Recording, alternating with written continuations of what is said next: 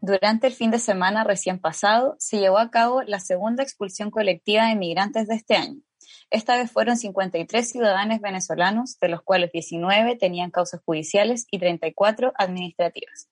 La expulsión fue realizada sin el debido proceso, considerando que las y los expulsados no fueron notificados con el tiempo suficiente para dar posibilidad a las organizaciones pro-migrantes de llevar a cabo recursos de amparo, o sea, trucho como siempre. Dentro de esas personas migrantes expulsadas se encontraban padres de familias, los que fueron separados de sus hijos. Chile les negó la oportunidad de poder salir adelante juntos y sigue vulnerando derechos de la infancia, pasando por encima de un principio fundamental de la Convención de los Derechos de Niñas, Niños y Jóvenes. Lo más probable es que pasen años antes de que esos niños vuelvan a ver a sus padres, generando un trauma irreparable en ellos. Repudiamos nuevamente el actual desgobierno de Chile. Piñera y sus ministros no hacen más que seguir pasando por encima de las personas y su dignidad. Migrar es un derecho, así como tener acceso al agua, así como tener salud y educación de calidad, así como poder jubilar sin el peso de tener que seguir trabajando. El pueblo somos todos, también lo componen migrantes. No podemos dejar que sigan realizando expulsiones colectivas durante un fin de semana. No podemos olvidar que la lucha por la dignidad nos incluye a todos. Bienvenidas, bienvenidos y bienvenidas. Soy Macarena y esto es Galería Feminista.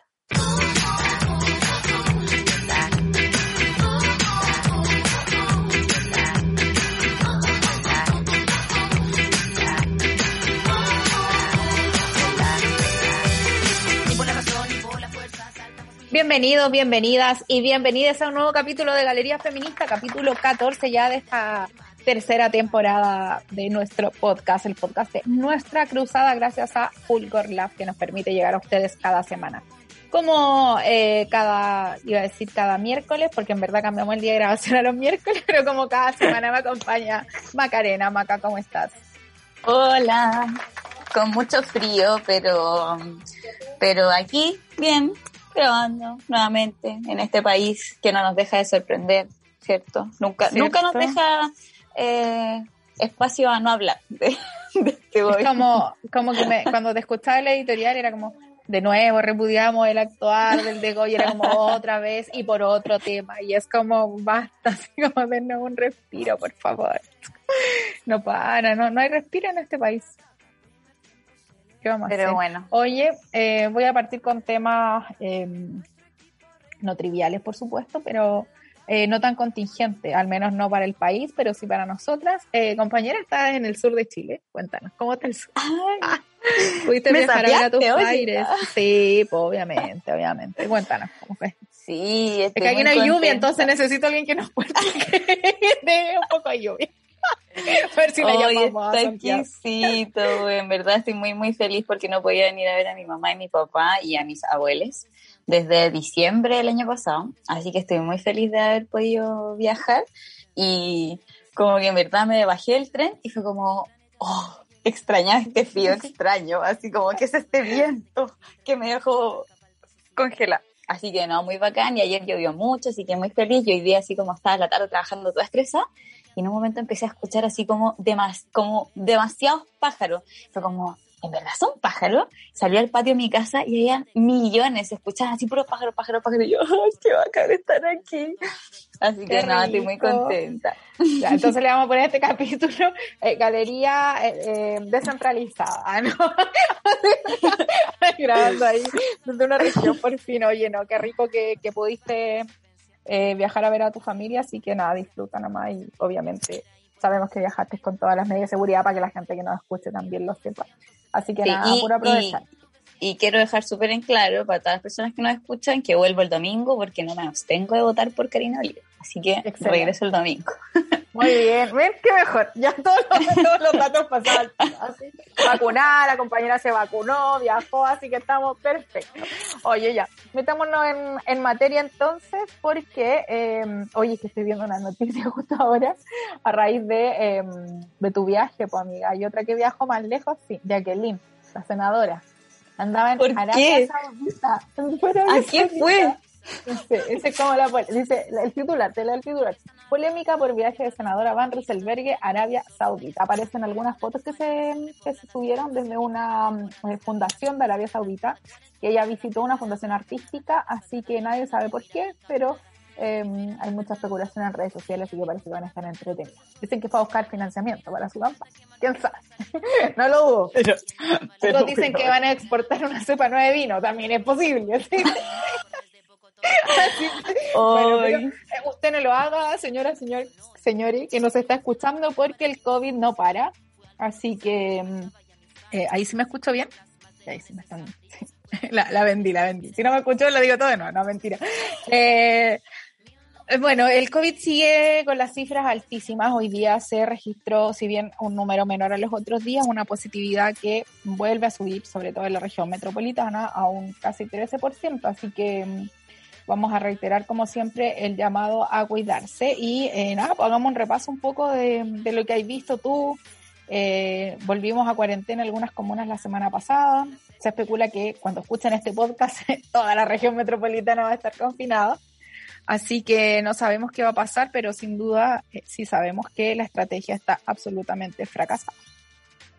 Sí, a mí, pucha, igual me sigue llamando harto la atención eh, las cifras de vacunación. Ustedes saben, yo en verdad lo he repetido mil veces y no creo que la vacuna sea la solución mágica para todo esto, pero sí creo que es importante hacerlo mientras tengamos la posibilidad.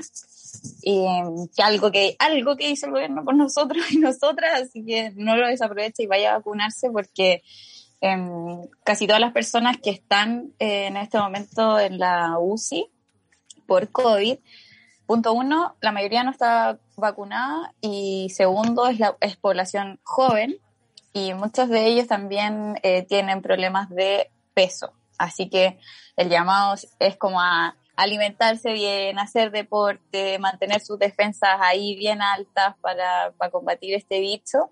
Y, y es heavy que aún falta mucha, mucha, mucha gente joven que, que no se fue a vacunar, así que que vayan, pues si, si lo tienen ahí es gratuito, o sea, estoy seguro, cabres, si ustedes no se van a vacunar y van a querer viajar en dos años más, les van a pedir estar vacunados para poder viajar, en si es que realmente sí llega a poder, y después les va a costar un millón de pesos.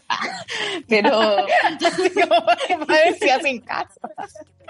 No, no pero... salir de Chile, así como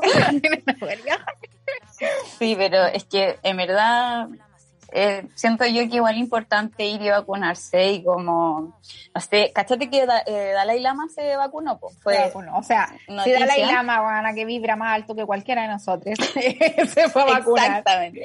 A mí que, cree como que la vibración es lo que le ayuda a, que no le pase nada, vaya a vacunarse.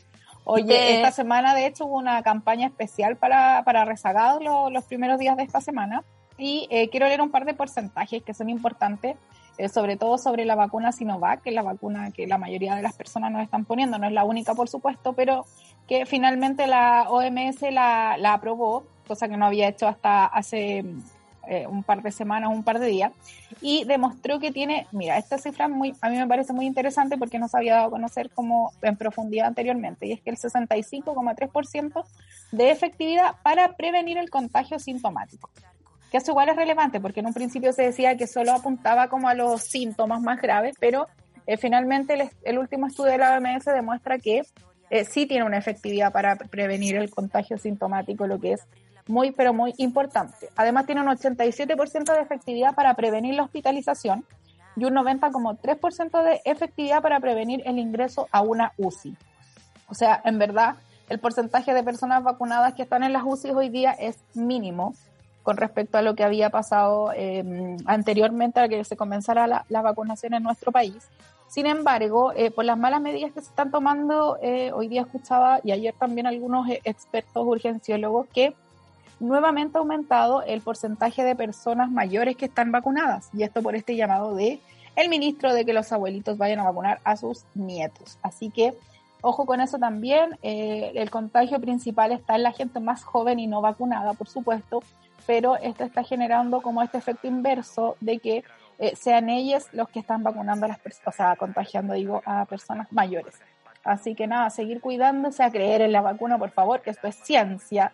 Así que, por favor, así me, me da como, ya, de nuevo lo mismo, pero pero realmente em, nada, es como una política pública que funciona en nuestro país, que es súper difícil de encontrar, es asequible para todos los que lo quieran, eh, piensen en las personas que no se pueden vacunar. Yo tengo amigas extremadamente alérgicas que no han podido acceder a la vacuna, no porque no quieran, sino que porque realmente no pueden. Así que tenemos una triple eh, responsabilidad por esas personas y sobre todo por los niños a quienes todavía no se les autoriza la vacunación. Igual, eh, creo que la semana pasada no hablamos de esto, pero eh, entiendo que la gente joven igual pueda tener miedo de la vacuna, porque más encima hay muchos hombres que se vacunaron con la um, AstraZeneca, ¿cómo AstraZeneca, sí. Ya, siempre me cuesta decirlo. Ya, pero cuando que se vacunaron y a los días después dijeron que ya no iban a vacunar a más hombres menores de 45 porque estaban como eh, generando efectos adversos. Pero, fue igual, uno, o sea, uno. Fue uno. Sí, y aparte que es como muy esos efectos, eso exacto, porque al final esos efectos adversos es como ya puede generar trombo. Pero sabes que las mujeres en general, la mayoría ha tomado pastilla anticonceptiva por millones de años consecutivos y eso tiene una, una como mayor probabilidad de generar trombos que esa vacuna. Así que como no nos quedemos en el como, ay, no, es que me va a hacer mal, es que mira esto, el gobierno no sabe nada, como cabres, vayan a vacunarse porque es realmente una de las cosas que nos dieron que pueden prevenir que, que, bueno, que vamos en UCI de contagiar a nuestras personas que queremos, así que eh, aprovechar las instancias de rezagado y, y a seguir sumando. Exacto. muy interesante lo que decís, muy real. Es más peligrosa mi FEMEL 20 que la vacuna, chiquillos. Así que por favor, no le den color. Bueno, por eso también es uno de los motivos que eh, no se aplica en mujeres, porque como nosotras, la mayoría hemos tenido eh, tratamientos de anticoncepción químicos, en algún minuto de nuestras vidas eh, nos aumentaba a nosotras el riesgo. Por eso solamente se le está aplicando a hombres en Chile, porque en otros países de Europa se le está poniendo a hombres y a mujeres de igual manera. Así que hoy día, a propósito de lo mismo, es en un vacunatorio en Puente Alto y había una señora que estaba eh, yendo como por todos los vacunatorios buscando la Sinovac con la Pfizer, porque en verdad la cancino a ella no le daba como confianza porque era solo una dosis. Igual me daba como risa, pero es que eso habla también del mal manejo comunicacional del gobierno, de que no ha sido capaz de eh, traspasar la información como se debe, eh, la comunicación de riesgo adecuada para que las personas conozcan también eh, las diferencias de estas vacunas, que son mínimas, sino que tiene que ver como prácticamente con su producción y los laboratorios, pero que em, lo más importante, por supuesto, es estar vacunadas, vacunados y vacunadas. Así que vaya, vaya, no se en su casa, no sea longe. Ya, vamos con el siguiente tema. Oye, lo hablaba ya el editorial, em, este gobierno siempre nos da eh, nuevos temas, así que está bien, porque no hablar siempre lo mismo. No, pero es lamentable lo que está pasando, obviamente, con eh, estas expulsiones a, migrantes, por supuesto. Estamos absolutamente eh, en contra de, esta situación y lo quisimos relevar también en este capítulo porque, eh, bueno, no habíamos hablado en profundidad de esto, pero además porque mm, está pasando súper colado con la cantidad de noticias también que hay. Pero las cifras son, son bien brutales. en la expulsión de ahora puntualmente incluso va a intervenir la Defensoría de la Niñez por porque hay niñas a quienes se les eh, separa de sus padres o madres, así que ellas también se van a hacer eh, parte de eh, las demandas de protección para los migrantes expulsados. voy a leer una cifra que es, según el Servicio Jesuita Migrante, en el año 2018 se expulsó a 43 venezolanos, mientras que el 2020, en plena pandemia, se expulsó a 2.231 personas, 97% de ellas por causas administrativas que se suman a este vuelo de 53 personas que comentábamos en la editorial. Eh, lo encuentro heavy. También eh, había visto esa noticia y es cuático como eh, finalmente aprovechan las instancias como de no sé, pues, de qué va a pasar más piola, como ponte tú el año pasado, ya todos hablábamos de la pandemia, era como la noticia, eh, no se hablaba tanto como de, otras cosas importantes, y, o sea, aumentó considerablemente la cantidad de expulsados y expulsadas eh, migrantes. Y, y ponte tú, no sé, sale el ministro hablando el, el, día lunes, que fue como el día siguiente a, a cuando se llevó a cabo la expulsión colectiva, diciendo que punto uno no era expulsión colectiva, eh, que no se denominaba como tal, porque no es como que se había escogido a todas esas personas porque tenían algo en común y se les había expulsado, que esa es como la definición como legal de expulsión colectiva, pero es como, me estoy leyendo, o sea, son todos venezolanos, a todos los escogiste por eso, como no venga y decirme que me dan una expulsión colectiva. Y segundo, nada, la hicimos el domingo porque era la disponibilidad de aviones que teníamos, o sea, y ahí queda, ¿cachai? O sea, nadie más eh, increpa, nadie dice mucho más, entonces lo que a mí me llama la atención y en verdad, eh, como lo, dejé claro también en, la editorial de hoy, es que no se nos puede olvidar que también estas personas que están acá junto con nosotros necesitan dignidad y que llegaron acá porque probablemente no lo tenían en su lugar de origen y migrar es un derecho y, y, si que realmente acá encuentran, imagínense que acá en Chile estamos muy mal, la gente vive muy mal, hay una pobreza multidimensional excesiva y aún así las personas ven acá una oportunidad mejor que en su país de origen. Entonces, como eh, no sumarnos a esa lucha, hacernos los desentendidos y finalmente hacer que las organizaciones pro migrantes sean las que se hagan cargo, es como ponernos una venda al ojo y decir como, es que este problema no me, no me involucra, ¿cachai? Siendo que en cualquier momento también puede ser que tú estés en, en la misma situación y que tengáis que emigrar porque ya es insostenible el lugar en el que estáis viviendo, entonces como a camisetearnos también y, y, hacer presión, porque sabemos que una de las cosas que más funciona es la presión colectiva, es la organización eh, eh, desde los territorios. Entonces, eso es como lo que me gustaría finalmente llevar a, la palestra y que la gente quizás lo converse, porque, porque es necesario que hablemos más de migración, que no sea solamente como un tema que hablamos lunes y martes por la noticia del fin de semana y que después ya no lo tocamos nunca más.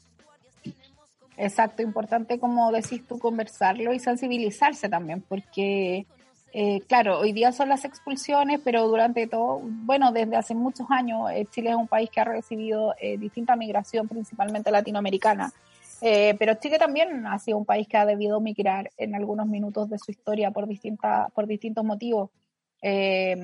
y es heavy, obviamente, para todos es, muy compleja la situación de, de migrar, de ser migrante y de recibir estos estos tratos, ¿cachai? Así como eh, pónganse en sus zapatos, si ustedes tuviesen que emigrar por alguna situación, sea cual sea, eh, ¿en verdad quieren este trato de un Estado, de un gobierno, de una sociedad? Eh, creo que es interesante darse el minuto para reflexionar al respecto. sé que en algunos espacios y algunos lugares para las personas puede ser un impacto, obviamente, la convivencia, porque obviamente que genera resquemores, estilos de vida diferentes, pero es lo que tenemos que aprender somos eh, personas que viven en comunidades, las comunidades cambian, las comunidades mutan, las comunidades em, van generando distintos tipos de vínculos y eh, se van nutriendo también de eh, personas de distintos lugares. nadie es ilegal, por lo tanto hay que aprender a, convivir y también, por sobre todo, a respetarse, ¿no? Respetar los derechos de las personas ante cualquier cosa y bajo ese prisma no podemos aceptar ninguno de este, de este tipo de acciones, digamos, que está haciendo el gobierno. Y ojo, que como lo decía, esta es la segunda expulsión eh, colectiva que se hace este año, pero el gobierno ha dejado súper en claro que tiene al menos 10 expulsiones como esta más programadas. Entonces, como cabres, no podemos quedarnos de acá, como tenemos que hacer presión y casi nos están diciendo que la cuestión va a seguir tengamos em, opinión, ¿no? que, tan importante es. Así que nada, la invitación es em, a informarse y a reflexionar. Creo que es lo más importante en este tipo de temas. Así que eso es nuestra lo que quisimos hoy día plantear también en este capítulo. Oye, nos vamos a otro tema porque igual estamos tristes. Porque tuvimos dos partidos con el mismo resultado, que uno fue celebrado y el otro fue llorado. Eh, nada, pues jugó la selección. Igual es rara la sensación que uno tiene. Ya no voy a ir en el orden de la posta porque creo que lo más contingente es eh, el partido de la los dos partidos de la selección chilena masculina, que eh, empató a uno, tanto con Argentina como con Bolivia, con Argentina de visita, lo que se celebró por supuesto como, como un triunfo, y con Bolivia en San Carlos de Apoquindo acá en Santiago ayer que también se empató una, pero tuvo ese gustito a, derrota, ¿no? Además que los bolivianos lo celebraron, igual como Chile había celebrado la anterior, no es nada del otro mundo.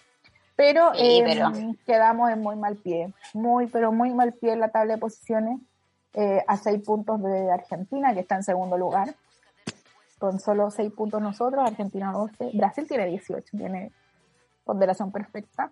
Y nada, pues no, no mostró un mal juego Chile. A mí me gustó el planteamiento que hizo las artes. Me gustó también el cambio que hizo desde el partido de Argentina al partido de eh, Bolivia, cambiando la línea de cuatro de la defensa a línea de tres. Pero eh, no se logró. No sé, yo no sé cuántos goles se perdieron ayer. yo de verdad ya estaba como, como, con un infarto, así como, basta, ¿cómo se pierden tantos goles? Pelota culia, weón, es que verdad no quería entrar, weón, yo decía, weón, travesaño, weón, palo, weón, yo lo echaba como no puede ser. Eh, y pucha, en verdad, me, yo salí con mucha pena con, con, Maripán, weón, como que obviamente que se siente mal y se siente pésimo, porque dentro de todo igual eh, los dos goles eh, del partido pasado y de este fueron igual cagazo de él. Y, y yo quiero decir que para mí no era mano. Ah. para mí no era mano. Ah, ya, eso yo creo, eh, es un imponderable del fútbol. Tampoco es como que fue con la mano agar, no. Eh, Son para mí imponderables y no pasa por él el partido absolutamente. No, definitivamente. En ninguno de los dos partidos pasó eh, por el penal de Maripán y también queremos eh, señalarlo acá. no se pueden perder tantos goles. No podéis tener, eh, yo creo ya a esta altura en la delantera Eduardo Vargas, que ya en verdad loco, fue bueno en su minuto, rindió mucho para la selección, pero creo que hoy día se demuestra que hay algo que le falta y creo que hay que probar a otros jugadores, ¿cachai? Así como... Sí, o sea, eh, yo encuentro que... Está bien, no hay, está, no hay una generación dorada en este minuto a lo mejor, según los parámetros ya de, de los comentaristas deportivos. Pero pero hay jugadores donde echar mano, donde probar, ¿cachai? O sea, que no haya entrado Pinares ayer a mí igual me genera así como, yo creo que pudo haber hecho mucho más eh, que Vargas, por ejemplo. Eh, y bueno, y, empezar a probar a jugadores más jóvenes, que no sé por qué eh, ahora no se les mira cuando en su minuto Alexis Sánchez jugó por la selección, cuando era muy, muy joven, entonces ahí también a lo mejor las artes tienen que un, un ojo un poco más a lo que hay en casa igual ponte tú. Particular, particularmente en nuestra casa. Em, y cacha que, no sé, ponte tú el cambio de, de Vargas por Jiménez. Yo le esperaba, esperaba que Jiménez entrara en segundo tiempo. ¿Cachai? Como. Claro. Que eso, eso era un cambio, o sea, haberlo hecho en el minuto 60 creo que fue una, una pérdida de tiempo, porque ya Vargas, o sea, demostró el partido pasado y lo que demostró en el primer tiempo, eh, no, no, no hacía algo muy distinto. Entonces, y yo, yo de verdad siento que entró el Mago Jiménez y que ya tuvo ocasiones de gol, tampoco la metió claramente, en esta posición, pero, pero igual genera, genera cosas que, que creo yo Vargas no estaba generando. Así que pucha, en verdad no, no, sé a qué atribuirlo, como que salí con pena nomás, porque como decís tú, a mí también me gustó el planteamiento, ¿cachai? Como los cambios que hizo un partido al siguiente, em, que jugara eh, cierto Sierra Alta, encuentro que igual aporta harto al equipo, así que bueno, eh, ojalá que los vaya bien y que salgamos de esta. Yo creo que sí, tengo fe, tengo fe. Y tengo fe en la otra selección chilena que juegan. Bueno, espero que cuando escuchen este podcast hayamos ganado el primero de eh, los partidos eh, preparatorios para Tokio 2021, que esperamos que se juegue también, porque la selección juega esta semana, el día jueves, contra Eslovaquia en su primer amistoso, lo va a transmitir Televisión a las 10 eh, de la mañana. Y también vamos, vamos, yo, yo me siento tan parte de este equipo, Eh, también va a jugar la selección chilena contra las actuales campeonas de los Juegos Olímpicos, que es Alemania, lo que me parece maravilloso porque mm, eso nos sitúa también en un muy buen pie y habla también de la selección chilena femenina y todo lo que han logrado, porque eh, yo me acuerdo cuando era más chica, no sé, la selección masculina, los amistosos que jugaba antes de Bielsa igual eran bien corneta, digámoslo. Entonces, que ahora las chiquillas al tiro puedan jugar contra las campeonas olímpicas preparándose para los Juegos, yo creo que es maravilloso. Así que creo que sin duda la selección chilena femenina está, en un, está muy bien valorada también por todo el trabajo y el sacrificio que han hecho las chicas para estar allá. Así que nada, esperamos que les vaya bacán. Vamos a estar atentas también, por supuesto, a esos partidos y poder comentarlos en el próximo capítulo de Galería Feminista. Sí, ojalá lo pueda ver mañana, no tenga reunión a esa hora. Lo, lo estoy así cruzando los dedos, pero por favor que nadie me llame.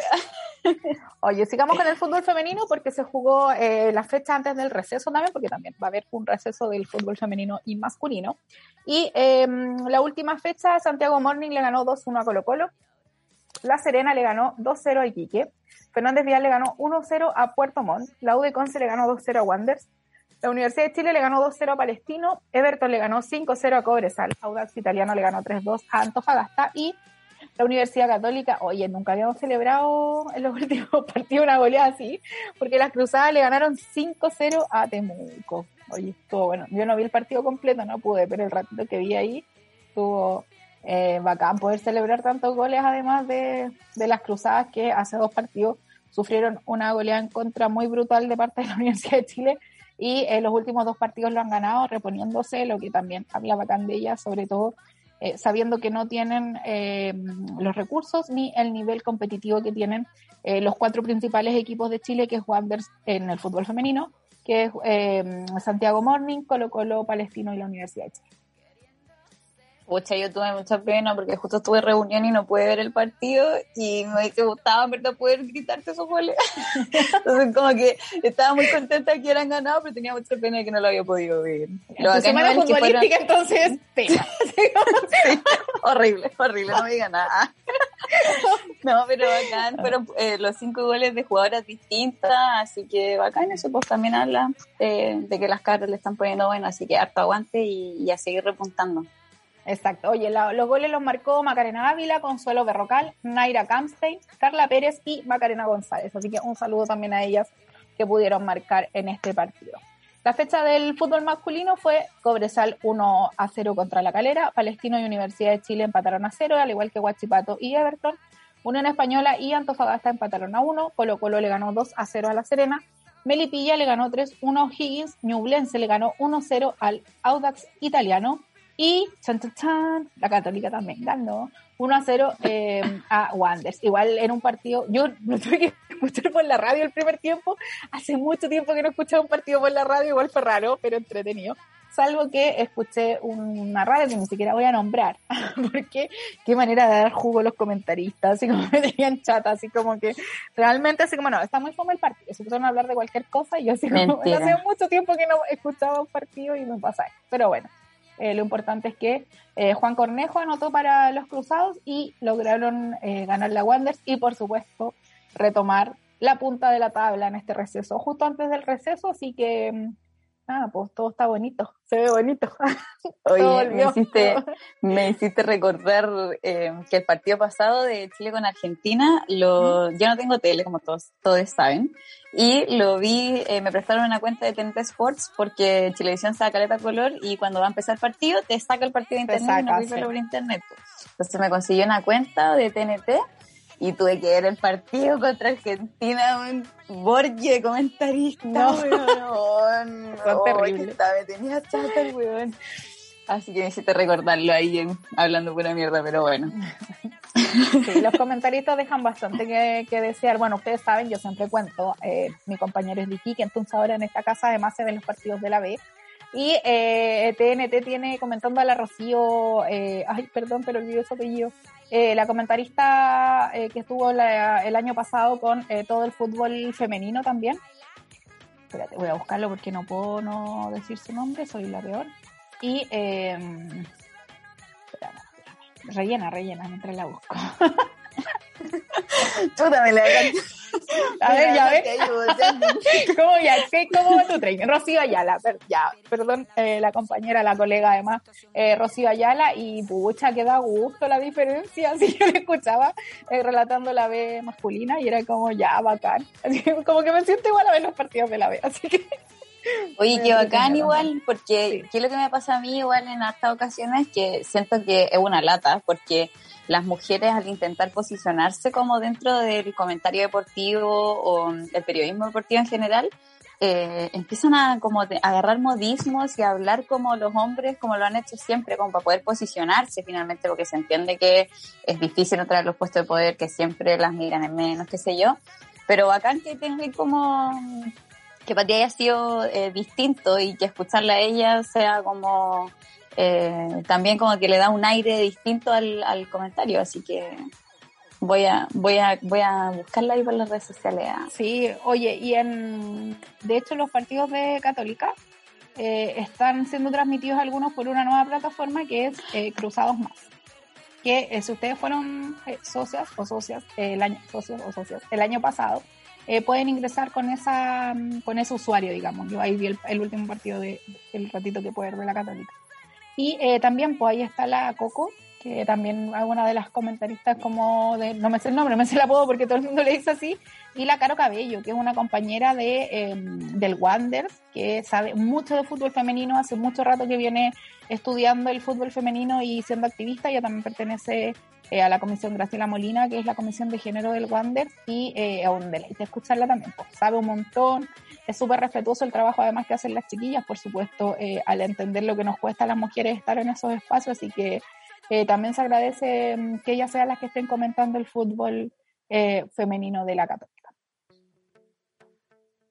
Bacán, bacán las Vamos cabras. a, vamos a un corte musical, después tenemos una tremenda invitada, así que eh, dale, presenta la canción y te lo dejo a ti.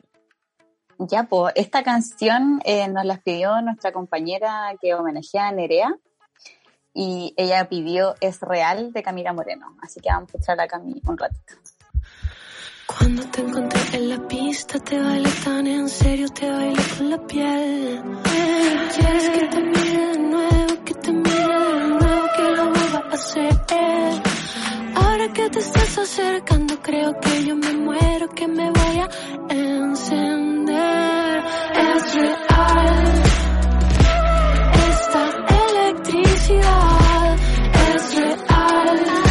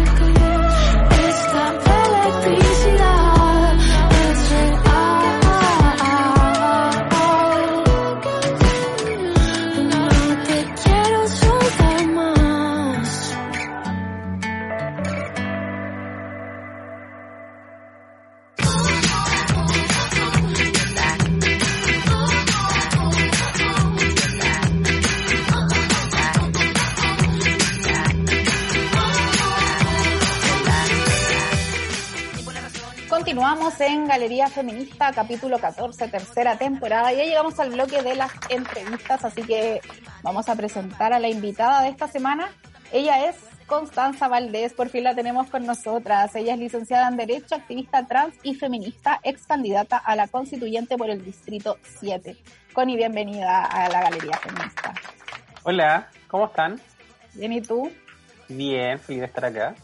Qué bueno. Oye, nos hubiese gustado tenerte antes porque tuvimos candidatas constituyentes, pero no lo logramos y quisimos tenerte igual, así que te contactamos ahora para poder conversar contigo porque nos parece eh, muy interesante también hacerlo y también aprovechar de em, señalar alguna parte de nuestra declaración de principios y que tiene que ver con, em, con las mujeres trans, que por supuesto para nosotras son parte del feminismo y no están fuera y también queremos dejarlo eh, claro como nuestra cruzada y como galería feminista para que después nadie salga diciendo cualquier cosa por ahí. Así que para nosotras el feminismo es con todas, así que por eso también invitamos a la Connie hoy día.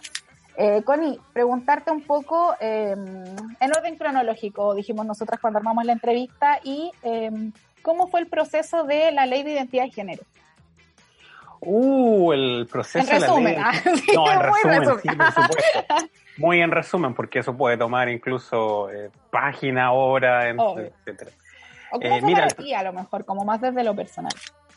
Mira, para mí, el proceso de la ley de identidad de género de los cinco años y medio fue particularmente desde el desconocimiento de cómo funcionaba la política, de la decepción, de también la emoción, de la rabia, en general muchas, muchas, emo- muchas emociones y muchos sentimientos encontrados, pero en resumen, yo creo que podemos como describir el proceso de la ley de identidad de género para no extenderme mucho, como un proceso lamentablemente de una ley que salió muy en la medida de lo posible, pero además donde se manejó mucho desconocimiento en torno a los conceptos, en torno a la realidad de las personas trans, en torno a los derechos de las personas trans, el impacto de, esta ley en los derechos de las personas trans, en la vida de las personas trans, y además eh, una parte muy marcada por un conservadurismo pero exacerbado. O sea, lo que significó Marcela Aranda, lo que significó la irrupción también de, de los grupos de José Antonio Cast en la tramitación legislativa, lo que significó el bus del odio. O sea, derechamente un proceso donde, eh, sin exagerar, derechamente hubo una tensión constante eh, en un proyecto de ley donde en muchos momentos se pensaba que podía perderse, que se caía, pero y así como estaba esa lógica, había muchas personas, particularmente lamentablemente de los sectores políticos mucho más progresistas, que no que tenían mucho desconocimiento, había muy poca voluntad política para tramitarla. Después quedó en el, en el proyecto, después quedó en el gobierno de Piñera y en el gobierno de Piñera ahí estábamos pensando que ya no íbamos a tener ningún tipo de ley y por una presión social que ejerció, yo creo que la, la película Una mujer fantástica, lo que significó también ganar ese Oscar, eh, no tuvo otra opción que definitivamente aprobarla y sobre lo, la implicancia que tenía en la vida de las personas trans. Entonces, en ese sentido, eh, yo creo que los cinco años y medio, como para resumir también esto, la- las sensaciones, las emociones, constantemente pensamos que la ley se podía perder, que la ley se podía caer y que todo pendía exclusivamente de un hilo, de un hilo que ni siquiera nosotras, nosotros y nosotras como comunidad teníamos la posibilidad de engrosarlo. Era un hilo que exclusivamente lo tenían los personajes políticos, las autoridades políticas, independientemente de dónde iban variando, porque hubo cambio de ministros quienes manejaron esta, el proyecto de ley durante el gobierno Bachelet. Entonces, en ese sentido, eh, fue, fue súper duro, fue, fue súper duro, porque hasta el final, incluso después de la tramitación, esto fue, eso fue peor, incluso después que salió el Congreso, lo llevaron al Tribunal Constitucional por el control preventivo obligatorio. Entonces, incluso en ese momento, también estábamos pendientes de un hilo, por lo que sabemos que hace el Tribunal Constitucional. Así que, no, la verdad es que fue, mm, fue aun cuando haya sido tan difícil y fue muy en la medida de lo posible, fue un logro súper importante. Entonces, en ese sentido, yo creo que con eso podría re- re- resumir la, la tramitación. Y si la gente quiere aprender más de la tramitación, bueno, lo puede buscar con, con el boletín, el número de la ley, que es 21.120. Y en agosto, después de agosto, lo pueden encontrar en, en el libro que vamos a sacar. Así que, Bacán. ahí. Connie, ah, sobre lo mismo, que me quedo, ¿tú crees que se ha avanzado como a combatir ese desconocimiento después de que la ley ya se promulga y, y se empieza a implementar? ¿O Mira, crees que todavía estamos muy como lejos de...? Yo creo que un poquito, yo creo que hemos ido avanzando, yo creo que la película Una Mujer Fantástica ayudó mucho a bajar a una realidad que en general costó mucho masificarla, masificar como cuál era la problemática que pasábamos las personas trans, que era más allá de una cédula, pero por qué era tan importante reconocer esta identidad de género.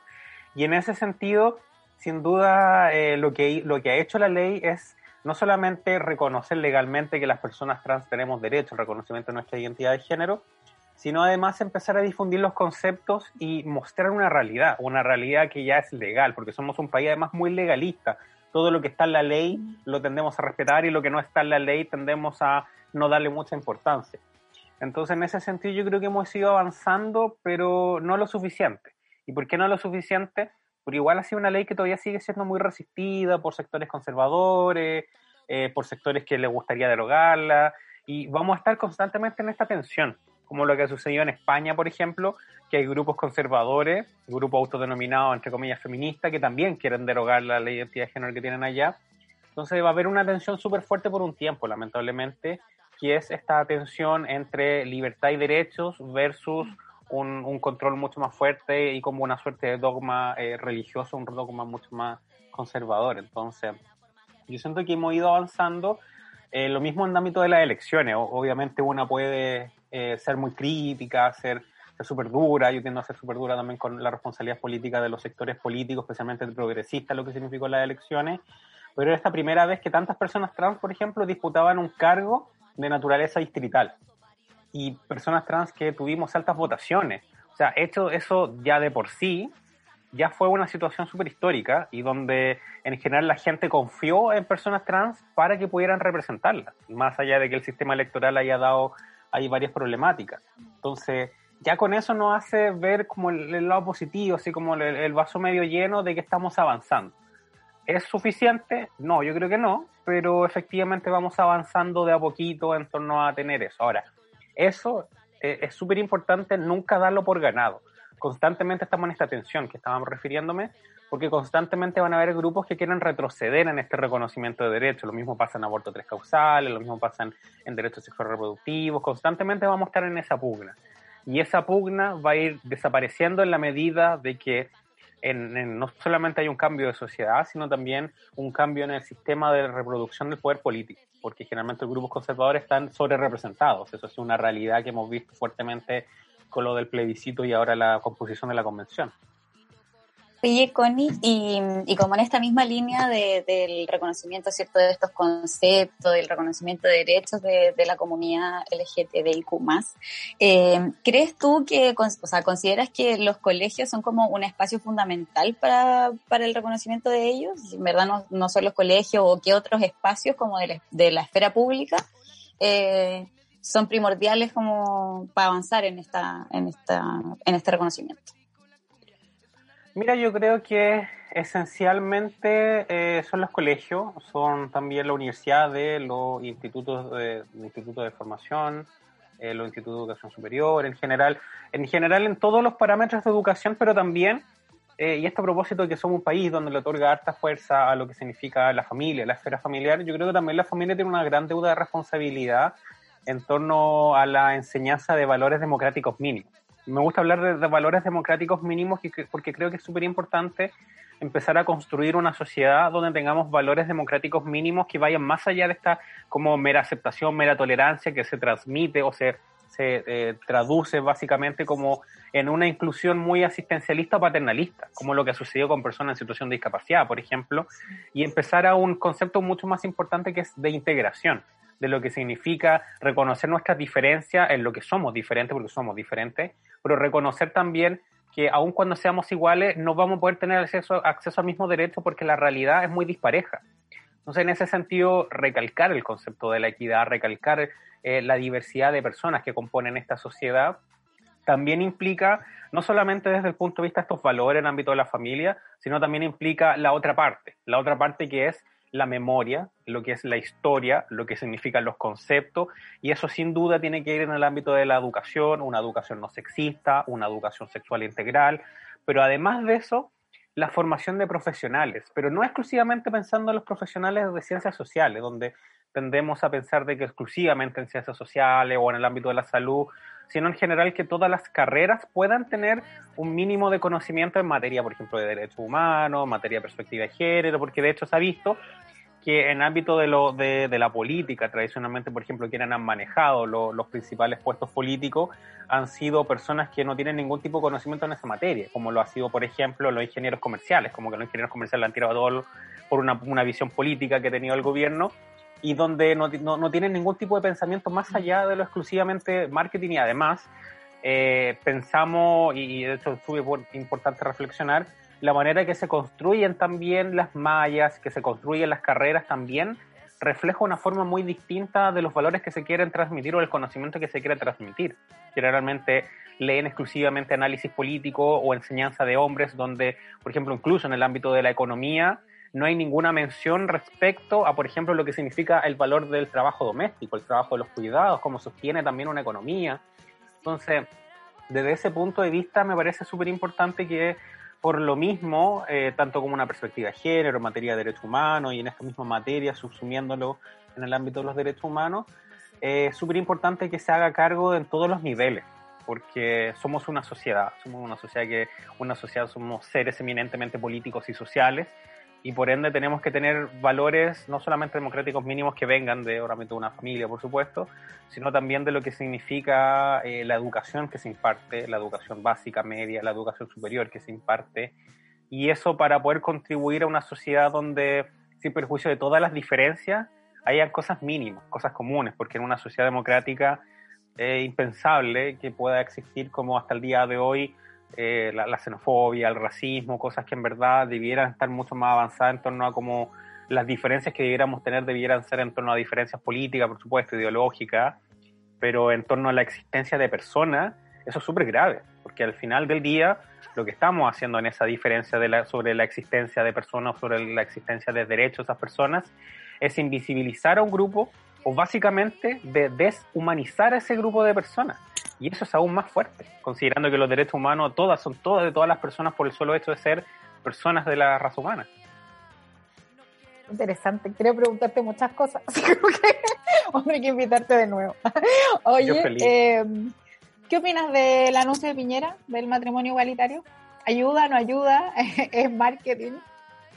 Mira, una parte, bueno, una parte de mí ese día eh, obviamente se enojó mucho porque no solamente ha habido mucha instrumentalización por parte de este gobierno en torno a principalmente eso, sino también em, eh, una parte que a mí también me dio mucha rabia porque los sectores del gobierno de Bachelet era como criticaron mucho a Piñera por ser instrumentalizador porque lo había presentado Bachelet.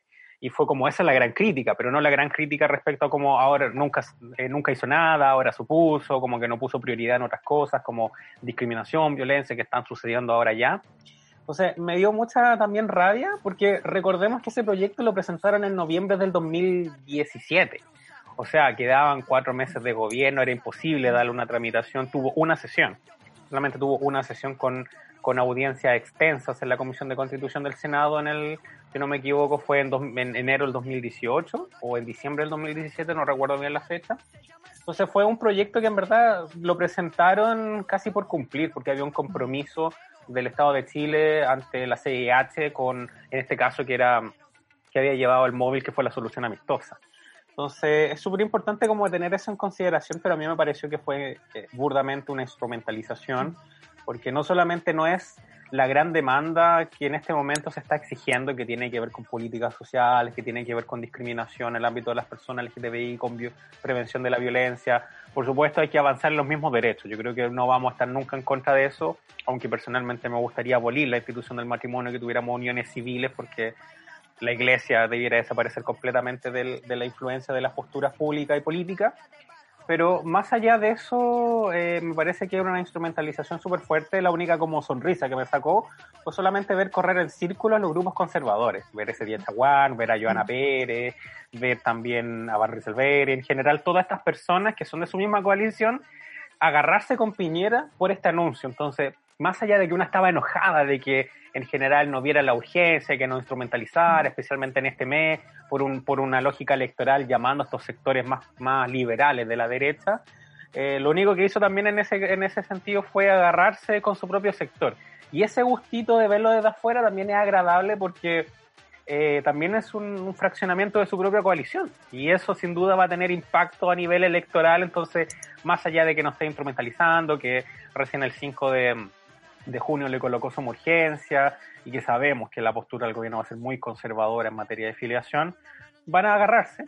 Y solamente ver eso comiendo cabrita va a ser entretenido porque igual vamos a estar peleando ahí para poder avanzar en algo. Entonces, sin duda instrumentalización, instrumentalización porque nunca hizo nada, una persona por supuesto siempre puede cambiar de opinión, pero es bien, es bien fuerte lo mismo el fenómeno maltés, es como tú cambias de opinión o visibilizas algo justamente en un contexto electoral o un contexto político importante. Entonces tú puedes hacer la interpelación respecto a qué tan genuino es esa intención cuando tú lo hiciste en un momento donde eso te trae réditos políticos contexto electoral, yo, yo visibilizo algo, rédito político, contexto en este caso político, cuenta pública, a, nivel de, cadena nacional, yo saco algo. Entonces, pudiera haberlo hecho una semana antes, hubiera tenido quizás eh, mucho menos impacto, pudiera haber tenido una conversación, em, pero la verdad esas son mis sensaciones, pero la sensación que al final te queda después de, obviamente, la rabia, la molestia, de lo que ha pasado en los debates, lo que pasó en CNN fue una vergüenza pública, Em, es esa sensación, por lo menos del gustito, de, ver cómo la coalición se enfrenta entre ellos por un proyecto que en verdad no tienen mucha, no, tienen mucha, mucha convicción. Pero si lo hacen entre ellos, se, pelean y se pegan y se matan, bueno, bacán. Me encantó esa vuelta, tengo que decirlo. Cuando te, te la, la, me voy a cagar, me acuerdo de la Connie y voy a comprar cabritas eh, en tono. Oye, Connie, vayámonos como a, lo que fue tu campaña. Quisiéramos saber cómo, eh, cómo, cómo, evalúas la campaña, eh, cómo fue la experiencia, como qué aprendizajes te dejó, que nos contara un poquito de eso. Mira, en verdad eh, fue una campaña súper bonita, fue una campaña que de hecho por lo mismo pensábamos que podíamos ganar hasta el último momento, o sea, antes del conteo de los votos, eh, porque fue una campaña que si bien sufrimos harto ninguneo, harto menosprecio, violencia política, o sea, partiendo como desde lo negativo, habían, eh, no sé, por ejemplo, acá en el Distrito 7, había muchas actividades que realizaban entre constituyentes y cosas con otros candidatos, alcalde o alcaldesa, y rara vez nos invitaban, porque eran temas exclusivamente como políticos y cosas así, y tú te ponías ahí fue como igual eh, la decepción en torno a, porque igual yo fui ingenuo. Yo creo que también cometí ese, ese error en torno a considerar es como, bueno, el resto de las fuerzas políticas nos va a invitar o nos va a considerar que nos visibilicemos porque es súper importante que llegue una mujer a a la convención. O sea, como, oh, dos dedos de frente, yo lo pensaba, fue bueno. La verdad es que en, en, un contexto de competencia electoral a ellos le importa un... Por eso soy súper crítica en general en redes, porque a ellos no les interesa en general, y eso es una gran crítica al, a los sectores políticos, si es que llegan o no determinados grupos de personas porque les interesa eh, solamente la consecución o la disputa del poder político, porque es una lucha de poder, una lucha de poder que por supuesto no es nada agradable, es como una versión muy barata de Game of Thrones y de House of Cards, pero en ese sentido em, eso fue lo que eso fue lo, lo, lo, lo, terrible que nos dejó la campaña, darse cuenta, después del día que no salimos, obviamente yo llamé a la gente que salió electa acá en el distrito, ninguna palabra respecto a como, oye, pero estas cosas son importantes, dejémosla ahí, como alguna mención, como que en general, de hecho, incluso no hubo mucho análisis toda esa semana respecto a como, oye, no hubo personas trans. Tuve como del mundo político, como que Karina Oliva fue, em, antes de obviamente reunirse con Pablo Malté. pero yo la quiero mucho, pero bueno, no vamos a andar en eso. Eh, y resulta que eh, se visibilizó igual por los medios, eh, habíamos estado mucho en contacto con la Emilia, em, y eso fue como una parte como que te dejó desde lo negativo, desde después lo positivo, porque mucha gente todavía nos sigue ahí como queriendo, de hecho, ayer en el Twitter salió un meme que, que, nos hicieron respecto a eso, como cambia la línea del tiempo, mata una mosca y todo. Eh, y los aspectos positivos que pudimos conectar con mucha gente. Pudimos conectar con mucha gente, pudimos conversar con mucha gente, de que la gente nos reconocía en la calle y de ese saborcito de que te deja respecto a como que eh, la gente sí entiende y sí comprende que las personas trans podemos llegar a esos espacios políticos, podemos representarlas, pero además que estamos ahí para disputar porque tenemos convicciones, no tenemos la convicción de querer llegar a un cargo político solamente por llegar a un cargo político, sino por cambiar las cosas, porque pucha que nos ha costado, puta que nos sacamos la cresta, y esa sacada de cresta, que la gente pueda sentirse representada, es súper importante lograr esa conexión, entonces eso fue algo súper bonito que, no, que nos dejó la campaña, porque bueno, no, no, nos convertimos en la cuarta mujer eh, más votada de todo el distrito, eh, fui la más votada de los partidos en general, eh, de los partidos de izquierda y centro izquierda, eso, igual habla mal de, general. hubo, hubo, hubo, bajas votaciones a nivel nacional, o sea, personas que integraron con 5.000 votos y todo. Acá sacamos 6.700, no, 6.687. Eh, y con, con, muy poco dinero. Pudimos ganarle a otras campañas que tenían mucho más dinero, entonces eso fue como una, algo bonito, como que fuimos la mujer más votada de la lista, eh, no arruinó el pacto en general, que es un problema ahí del, sistema proporcional, pero, pero fuera de eso, con mucha esperanza. O sea, hasta el día de hoy estamos muy presentes, como en el debate y eh, también, también como lo, bonito que dejó eso en las campañas, como que la gente está dispuesta y, cree y confía en personas, especialmente mujeres trans visibles, para los cargos políticos. Y eso yo creo que da mucha esperanza respecto a lo que se viene más adelante sobre lo mismo, tú quedaste fuera por eh, el sistema igual, dentro de tu pacto, digamos, por, lo, por la votación que tuviste que fue superior a otras personas de tu pacto. Eh, ¿Crees que se debió haber garantizado una ley de cuotas para personas trans o LGTBI más? Sí, de hecho, eh, fue algo que discutimos en su momento en, en Abofem, presentamos unas indicaciones para tener cuotas en, no, no escaños reservados, sino cuotas Em, en relación al proceso constituyente y lo presentamos a la, comisión y todo, nadie lo pescó, eso sí. Y yo creo que efectivamente debiera haber sido necesario porque no era una elección cualquiera, era una elección donde tú no necesitabas. De hecho, hubiera sido incluso mucho más justo que tú calcularas cuántas personas de la población en general, hacer como esta diferenciación y tirar casi al azar, hubiera habido quizás más representación que en un sistema electoral. Entonces, cuando tú necesitas que exista cierta representación, tú necesitas avanzar hacia medidas afirmativas porque también te antecedes o de alguna forma te adelantas a lo que es el sistema electoral, que el sistema electoral, ¿para qué vamos a estar con cosas? No, no, no es un sistema en, igualdad de oportunidades porque eh, no visibiliza o no, no ve, porque eh, es un sistema formal principalmente, las problemáticas en el acceso, por ejemplo, a los recursos de las campañas, cómo se realizan las campañas, al tiempo, la problemática de los cuidados, de la discriminación, de acceder al trabajo, o sea, son muchas variables es súper importante tenerlas en consideración. Entonces, en ese sentido, me parece que debiera haberse garantizado desde Apruebo Dignidad, nunca ha sido ninguna esa discusión. Después, recién que pasó, de hecho, presentaron un proyecto de ley, como que acá desde, desde comunes, como que se fue como así como, uy, de ahora lo vamos a hacer y todas las cosas, pero de nuevo, un país muy reaccionario, un país como que ven que queda la cagada y como que empiezan a actuar. Entonces era como, bueno, de nuevo volvemos a lo mismo, pero es eh, por eso mismo era tan importante garantizar ciertos mínimos comunes. O sea, lo mismo pasó en, de hecho yo no sé, porque en general tampoco debían sumarse a esta rabia también las personas en situación de discapacidad, porque hay una persona nomás, del distrito 15, una persona nomás de cuántas que habían. Entonces, qué pasa con jóvenes, qué pasa con personas migrantes, o sea, tantos grupos que quedaron afuera y más allá de que los sectores progresistas están así como bailando y todo, porque tenemos los dos tercios felices, más allá que hay varios de escuadrones por ahí como Rodrigo Logan que están en contra de varias cosas de derechos humanos, em, no se dan cuenta de eso. Y eso, esa, esa pequeñez, esa como eh, no darse cuenta del problema político, es porque fracasan en su visión respecto a lo que significa la representación siguen pensando que las ideas son exclusivamente lo que valen, y por supuesto, las ideas son lo que mueven el mundo, etcétera, pero hay un componente muy fuerte de representación que no lo están mirando.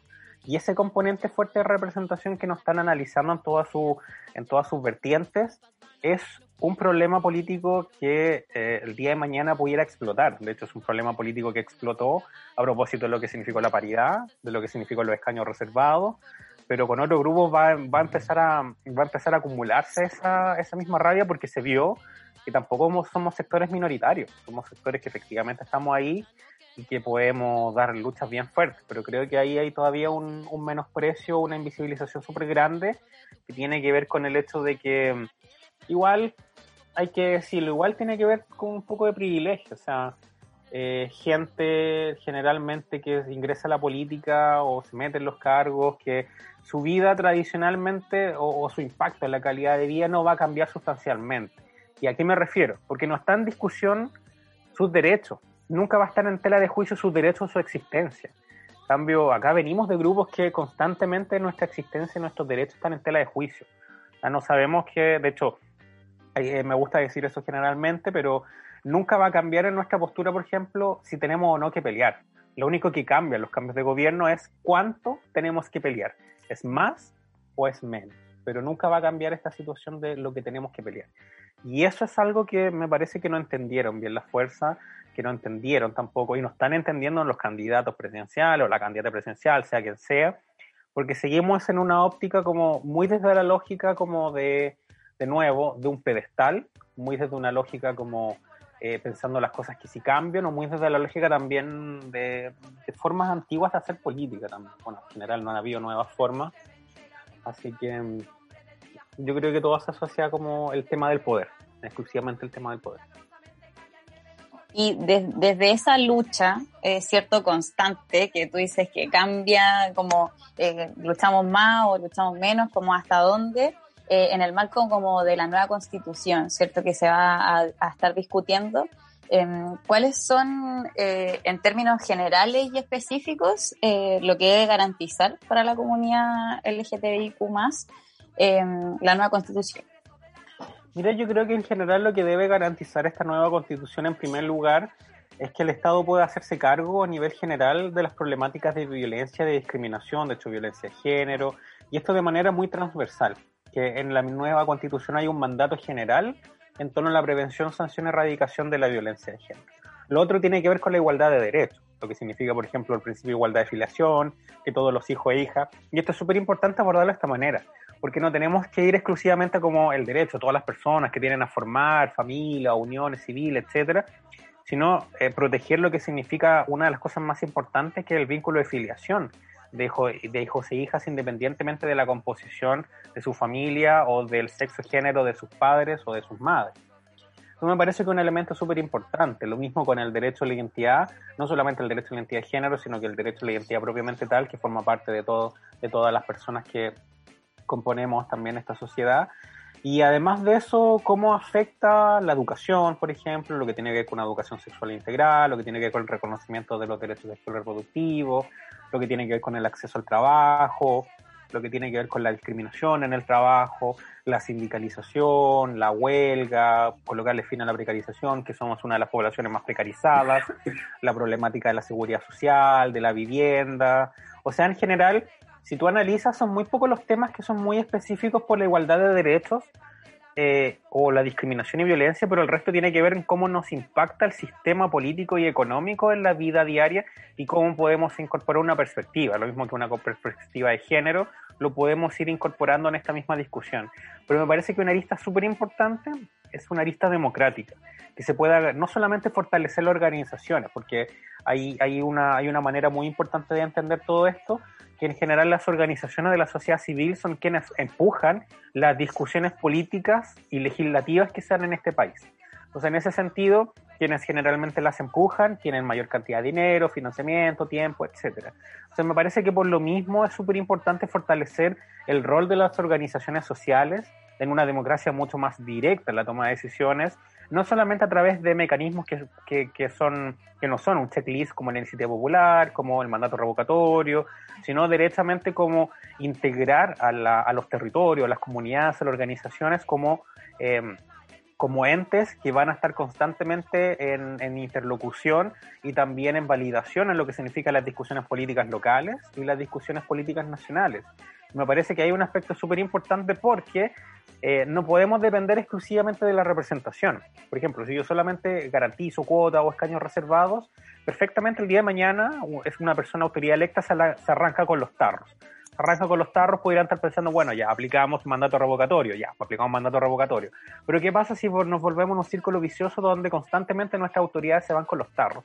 Entonces, para eh, eh, contrarrestar esta problemática, es súper importante entregar mayores herramientas a la ciudadanía para que pueda verse representada directamente en las discusiones, puedan participar directamente, además de tener, por supuesto, representantes, porque somos 17 millones, por mientras no inventemos otra mejor manera, vamos a tener representantes en la medida de que lo garantice nuestra población, porque somos muchos. Si nos entregan, no sé, votar a todas las personas o discutir, vamos a demorarnos mucho en, en las discusiones y un problema como de problema más democrático en ese sentido.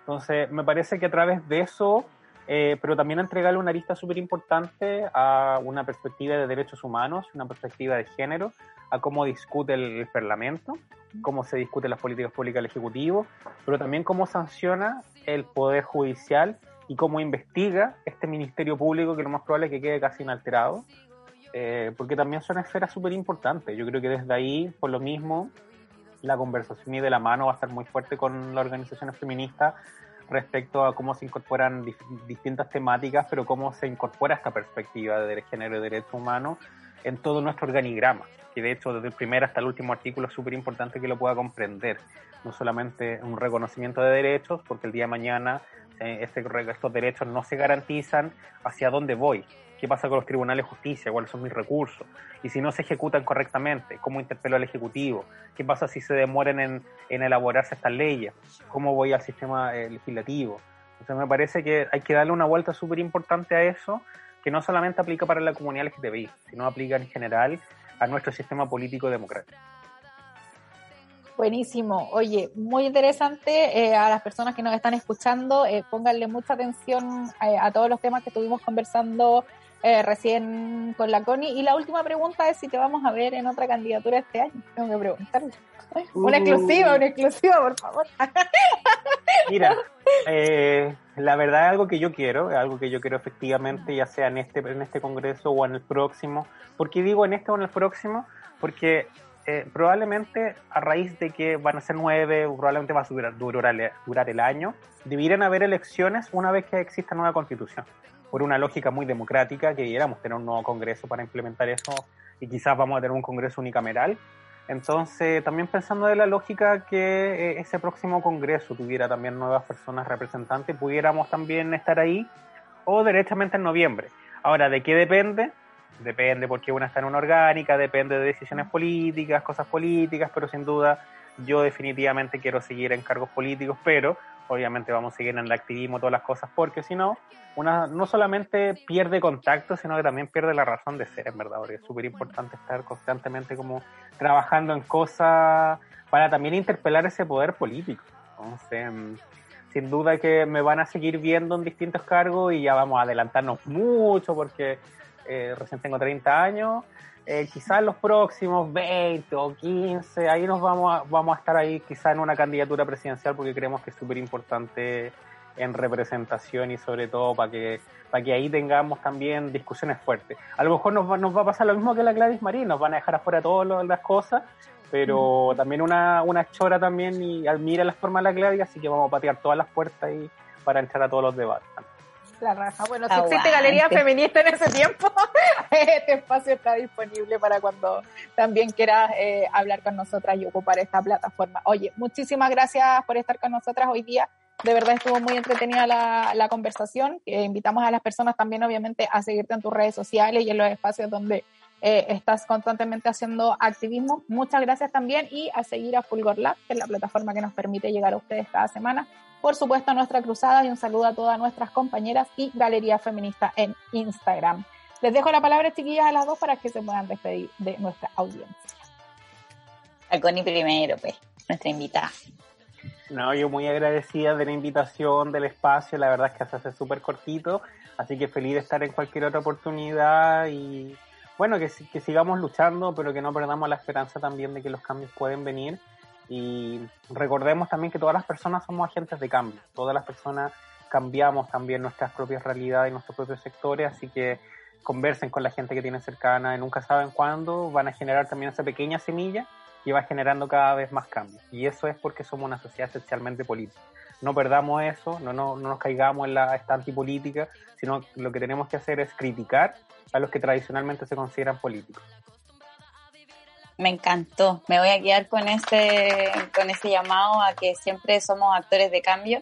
En, en nuestro primer bloque estuvimos hablando de la, de la migración, entonces tú también sacaste cierto a la luz como las distintas minorías que, que estuvieron presentes como en esta elección constituyente, las personas con discapacidad, las personas trans, eh, las personas migrantes, obvio, no, eh, no iba a costar que estuvieran representadas, pero, pero eso, al llamado a, conversar, a, no quedarnos en, en, lo que estamos ahora, sino que siempre interpelar lo que está pasando. Y, y nada, lo pasé muy bien eh, la conversación hoy día, aprendí mucho también, así que muy agradecida eh, y un abrazo para, para ustedes dos y obviamente para todas las personas que nos están escuchando.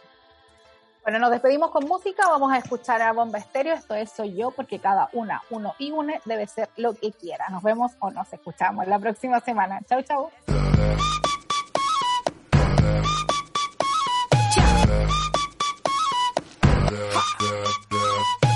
me paré, caminé, me subí, me fui contra la corriente y también me perdí, lo viví y aprendí cuando te pega fuerte más profundo es el beat. Sigo bailando y escribiendo mis letras, sigo cantando con las puertas abiertas, atravesando por todas estas